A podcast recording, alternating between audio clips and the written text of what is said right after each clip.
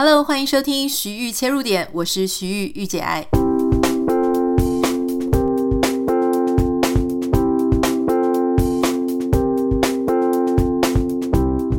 Hello，欢迎你收听今天的节目。今天的节目因为是礼拜五，所以照惯例呢，我们会介绍大家好看的书或是好看的影集哈。那今天这一集呢，要跟大家分享的就是。同时，它是一本好看的书，也是一个好看的影集。这个是我这个礼拜呢在 Netflix 上面无意之间发现的。因为你知道，该看的最近好看的影集，大部分都已经看完之后呢，我就会开始想说。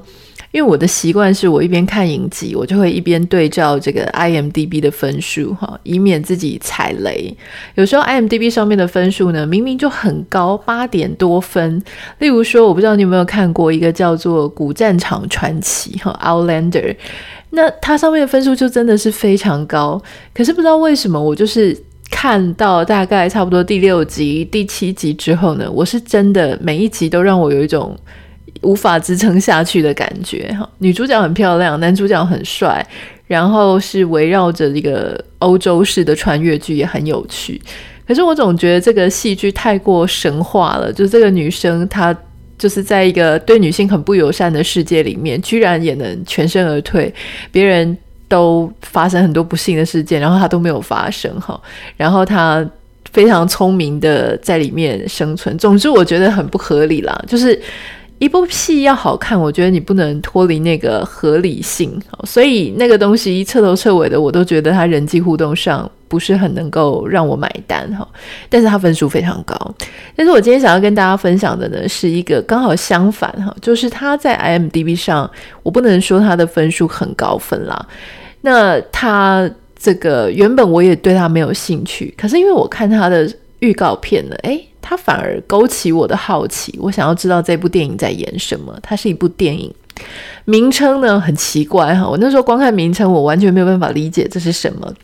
名称是《Hillbilly Elegy》。那因为我们家的 Netflix 是英文版的英文界面，所以翻成中文呢，原来是《绝望者之歌》。但是我那时候看这个英文，我跟我老公两个面面相觑，我们说这是什么标题？然后我们两个都不是很理解。后来我才知道，原来这个 hillbilly 呢，他其实是在讲这个，就是说人家是乡下人，哈，就是土豹子，而且他这个乡下人呢，还有指定一个很特殊的地区哦，是阿巴拉契亚那边的。贫穷白人，好，如果你在说其他地方的美国其他地方的白人，例如说这个乔治亚州啊、佛罗里达州那边比较贫穷的白人，好，别人用一种非常难听的称呼是叫做会称呼他们什么 cracker 之类的。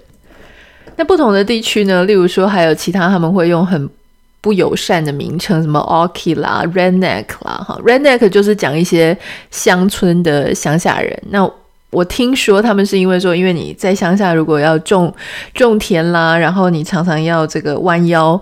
就是工作的话呢，你的脖子常常会就是被露出来，然后会晒得红红的，所以他们称呼这一群人叫做 redneck 红脖子哈。好，总之这个 hillbilly 呢，它很特定的是在讲阿帕拉契亚那边的贫穷白人的故事。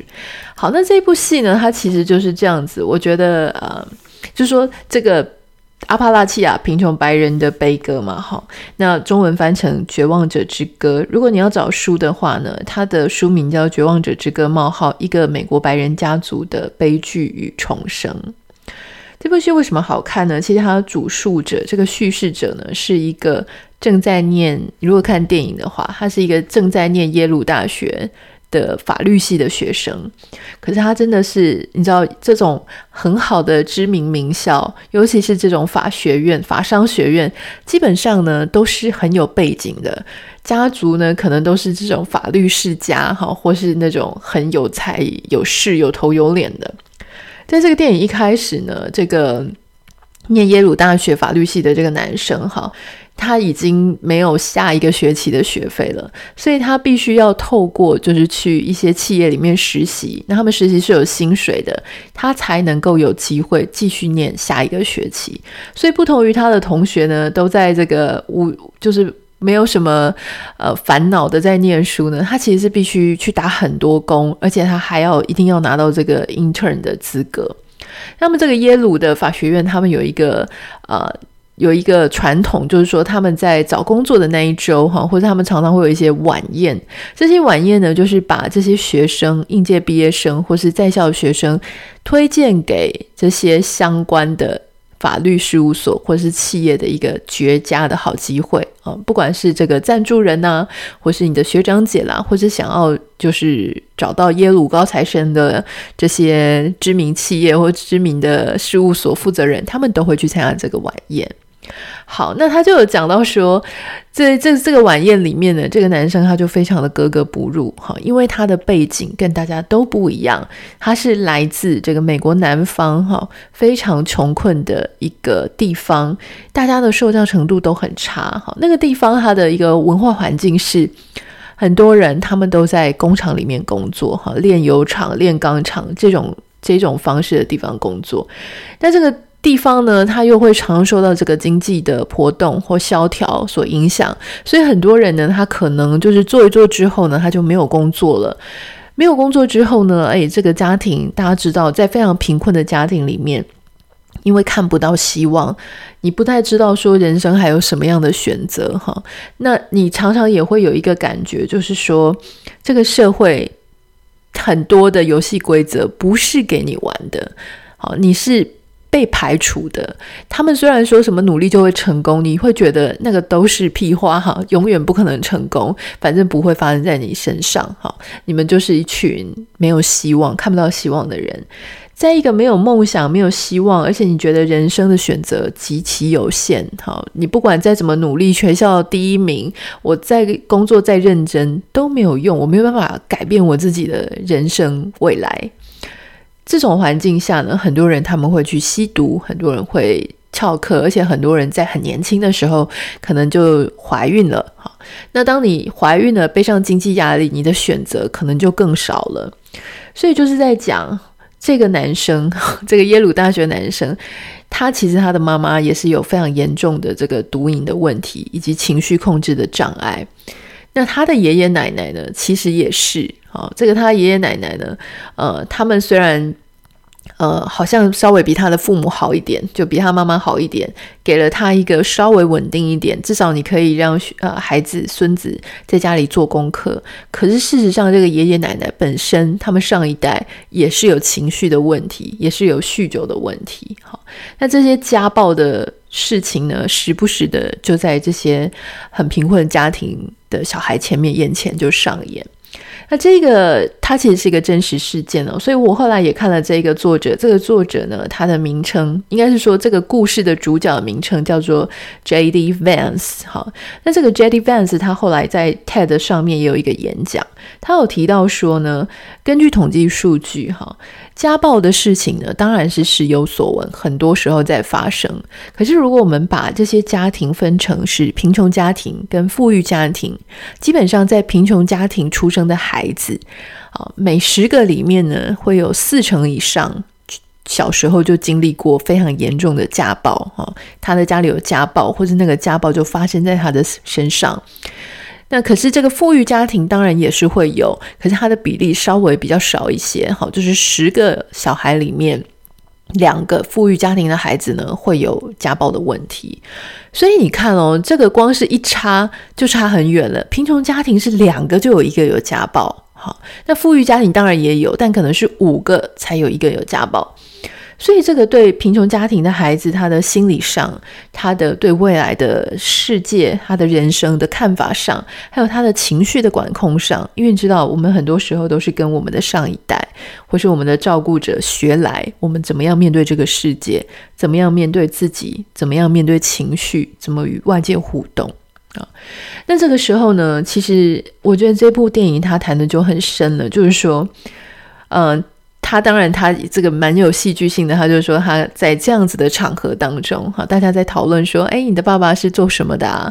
那别人可能就是他们的爸爸是律师，哈，或是很有很有名的企业家。可是他的爸爸是在炼钢厂工作。然后讲完了之后呢，大家就全场面面相觑，也没有什么兴趣再问下去，哈。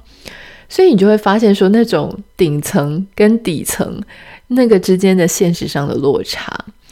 那在电影里面跟在这个 TED 里面，他都有提到一件事情，我觉得很有趣哦。他就说呢，在一个餐厅里面哈，他形容说这个文化的落差很大。他就说呢，呃，有一个。负责这个餐酒的那个女服务生呢，就问他说：“哎，请问你要来一点白酒吗？”他就说：“好啊，好啊，就是我我要一点白酒。”那这个女服务生就问他说：“那你要 Sauvignon Blanc 还是 Chardonnay 呢？”哦，这个如果你有喝白酒的话，其实你会知道。但是他说呢，因为他真的他没有办法。他完全不懂，就说白酒里面还有区分，而且他没有办法再重复再讲一次前面那个 Sauvignon Blanc，所以他只好说，嗯，那我要 Chardonnay 哈。这个心情呢，我觉得在美国来说，你可能觉得很夸张，因为美国他对于红酒跟白酒的在家里。每个家庭的这个频繁的出现度是蛮高的哈，就是因为饮酒是一个文化。对台湾来讲，虽然没有那么平常，但是我自己也曾经亲身经验过这样子的一模一样的场景哈。可是我是在应该是在飞机上，我记得我那个时候呢，第一次搭飞机的时候，应该是第一次搭飞机要去英国啦。但那时候真的是什么都不懂，然后这个空姐呢就来问我说。一模一样，他就问我说：“请问你要来一点红酒或是白酒吗？”那我就说：“哦，那我要白酒哈，因为我一直以来都觉得我我喝红酒的副作用比较大，我会很容易醉，白酒稍微好一点。”那他就跟我说：“OK，那你要 Sauvignon Blanc 还是 Chardonnay？” 我比这个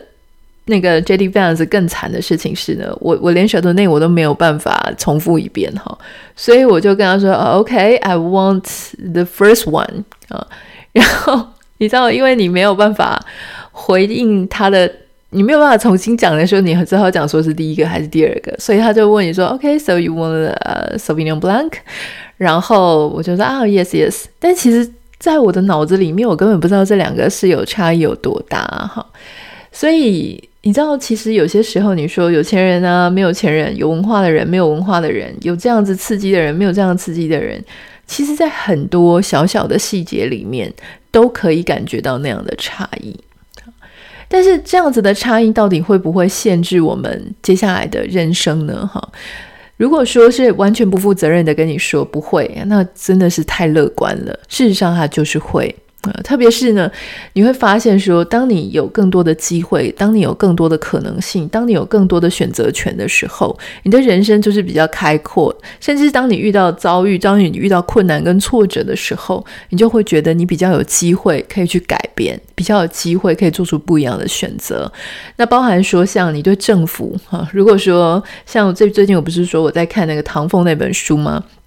唐凤他的父母对他来说非常好，除了是包容他的不同之外，我在那一本这个唐凤我所看待的自由与未来这本书里面，我觉得我最感动的事情是他的家人给了他非常多的视野。就是他在小时候呢，因为爸爸去了德国哈，所以他的家庭呢，诶，有一度出出去国外，去德国跟着爸爸一起住。那除此之外呢，也因为他需要很多不同的求学环境，所以他比更多的小孩看过更多的选择。例如说，他可以啊、在正规的学校，他也可以去高中，可以去其他大学里面看到很多。很优秀、很聪明的人，他们过着截然不同的生活，他们读截然不同的书。可是，这个回到我们今天要介绍的这一个《绝望者之歌》，这种。在社会底层下面的人，其实他常常缺的就是视野，就是机会。可是你会觉得这个是鸡生蛋，蛋生鸡。当你没有钱的时候，你就没有机会。好，当你没有那样的呃教育程度，没有那样视野的时候，你就不知道你所不知道的，你就不知道说原来哈你是有可能可以改变政府的，但是你应该要怎么做？你是有可能改变你自己的人生的，你是有可以从今而后你就可以选择。过另外一种人生的，但是有时候，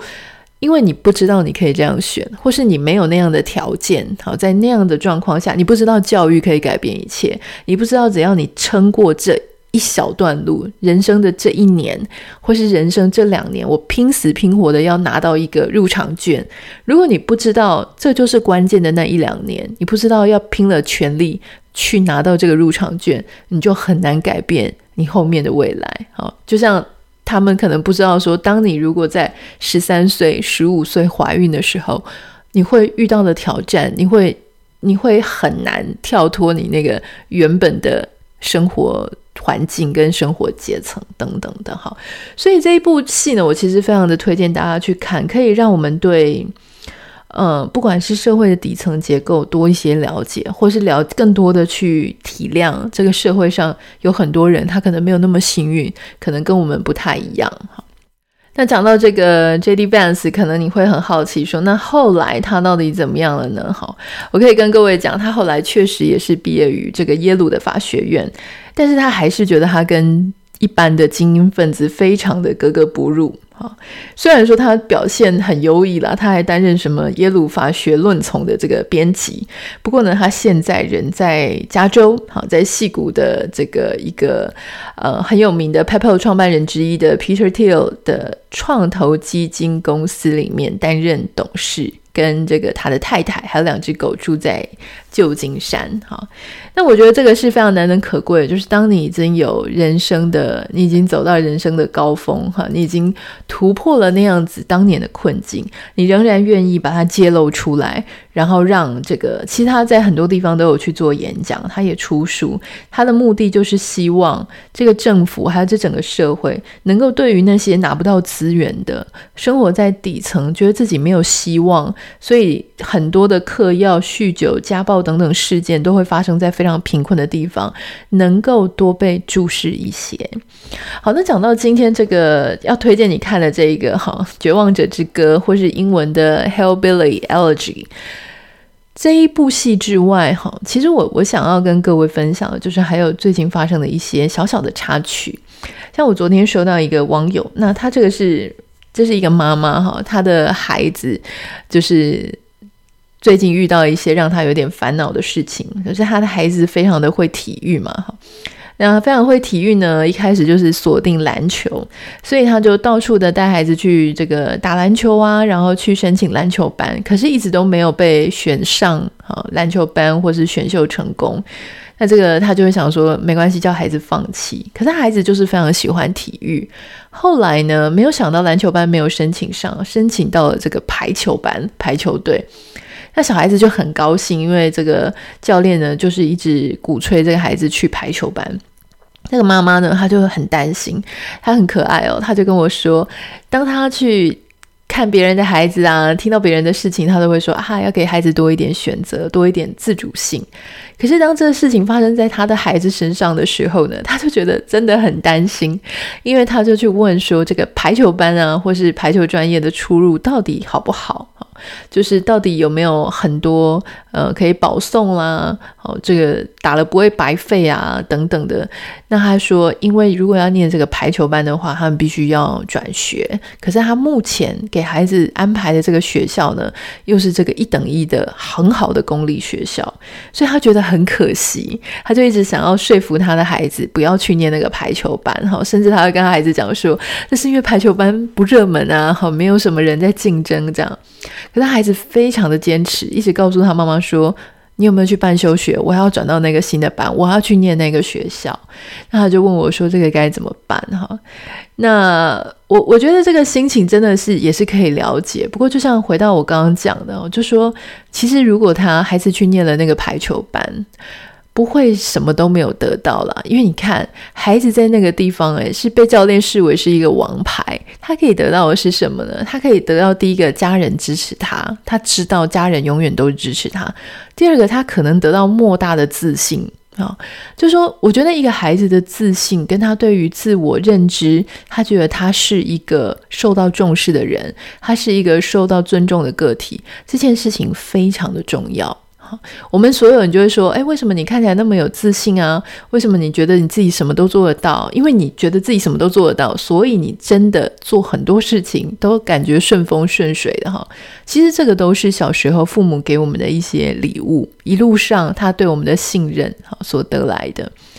那、呃，我觉得家长其实。”能够帮孩子做的，并不是指出一条很好的路，因为大部分的家长，你都不知道未来十年、二十年之后，什么叫做真的好的路。哈，你现在所做的决定，你现在所处的位置，是你自己的父母指给你的吗？哈，或是说你现在的位置，你觉得就真的很棒了吗？有没有更好的选择呢？那很多人可能讲说，我虽然没有那么好，可是我没有很烂啊。哦，所以我觉得这个事情其实是回到刚刚讲，就是我觉得你提供孩子很多的视野，很多的可能性，然后呢，告诉他人生。不是在受挫，不是在失败的时候你就爬不起来。你永远可以有下一个选择，为你自己的人生换一个方向。就算今天念了排球班，所以他没有办法在这个未来考大学啊什么得到什么体育保送的优势，那个又怎么样呢？好，如果发现此路不通，我们就教孩子他可以怎么样转弯，怎么样再一次的爬起来，怎么样再一次的啊找到自己。玩下一场游戏，玩下一场赛事的入场券。我的是我的意思是人生的赛事了哈。那其实像最近我在这个个人品牌家教班里面，很多私人班哈。我我其实要讲就是说，我们现在常常会有很多课程，有的是团体课，有的是私人课哈。如果说是一个比较精打细算、敲敲算盘敲得很很精的人哈，大概不太会去接这种私人班。嗯，如果你是那种比较默默无闻的，或许你会接私人班。可是如果是你已经有蛮大量的一些客源哈，你不太会去接私人班。可是我还是接了，原因是因为。我觉得很多人在团体班里面，他遇到的问题是他对他自己的定位不太了解，他看不到他自己的优点啊，他不知道应该要怎么样去从建立知名度到变现这一条路，所以我愿意拿一比一的时间。好，大家知道为什么不太？不太适合这种很精打细算的嘛？因为如果你上一次课，然后你可以有很多的学生、很多的听众，那你学费相对都会收比较多嘛。但如果你是拿一比一的时间去做的话，其实它的劳心劳力的程度是非常大。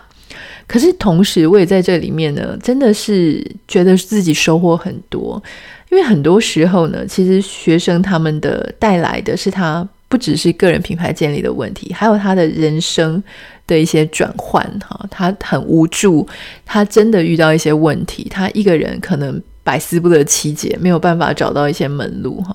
所以像今天我在上课的时候呢，这是一个非常夸张的事情，就是哦，这个同学因为他搬到一个他不熟悉的地方，那他原本的专业可能真的就没有办法持续下去了。所以他一边讲着讲着，他就落泪，眼眶红哈。但我一开始还有忍住哦，因为我看到他这样子，我觉得蛮蛮也是心有所感啦。因为我自己也是搬到一个很陌生的地方，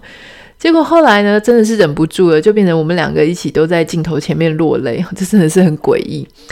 好，可是我要说的事情是。当你的专业因为你的生活环境或是任何人生的变化而没有办法继续的时候，其实这个时候我们应该要去正面的面对它，因为路就是封死了，它走不了了。那这个时候该怎么办呢？我们要培养一个能力，是定下来，仔细的看看我现在，我把我自己从零开始。我去看我的周遭有什么东西是我可以继续使用的资源，好，比方说我换了一个生活环境，那我新的生活环境它有没有变成没有有没有办法变成我的资源，有没有办法变成我的强项？好，那我以前所带来的这个专业跟我以前所培养的背景有没有哪一些帮得上我的地方？我虽然说我们的心态是从零开始，但事实上我们的资历，我们曾经努力过的那一些，好。很多年的经验跟我们培养出来的一种 sense，或者我们培养出来的专业性，其实它不会是从零开始。所以，其实人生永远都会有一些要转弯的地方，哈，永远都有一个重新再来过一局的时候。我想，怎么样能够让我们继续勇敢直前、勇往直前，就是在我们平常的时候，我们就多看各种有可能的选择性。好，多去培养自己。如果今天我要从头来过的话，我应该怎么办？去培养自己更创意的思考，更勇敢的精神，然后更弹性灵活的。一个面对社会跟处事的方式，我觉得如果今天你有孩子，你要给孩子培养的就是这件事情。如果今天这个事情是发生在你身上，我觉得这是你最需要培养的能力。好，那这就是我们今天的节目，非常推荐你这一部在 Netflix 上面的电影，叫做《Hillbilly Elegy》绝望者之歌。它有书，书的书名是一样，就是《绝望者之歌》，一个美国白人家族的悲剧与重生。它是八旗文化出版的。好，好。那就先这个样子。如果欢迎，呃，你有什么要跟我分享的，可以写信咨询到我的 Instagram 账号 Anita 点 Writer。当然也欢迎你在 Apple p o c k e t 上面帮我们留下五颗星跟留言。那我们就下个礼拜见喽，拜拜。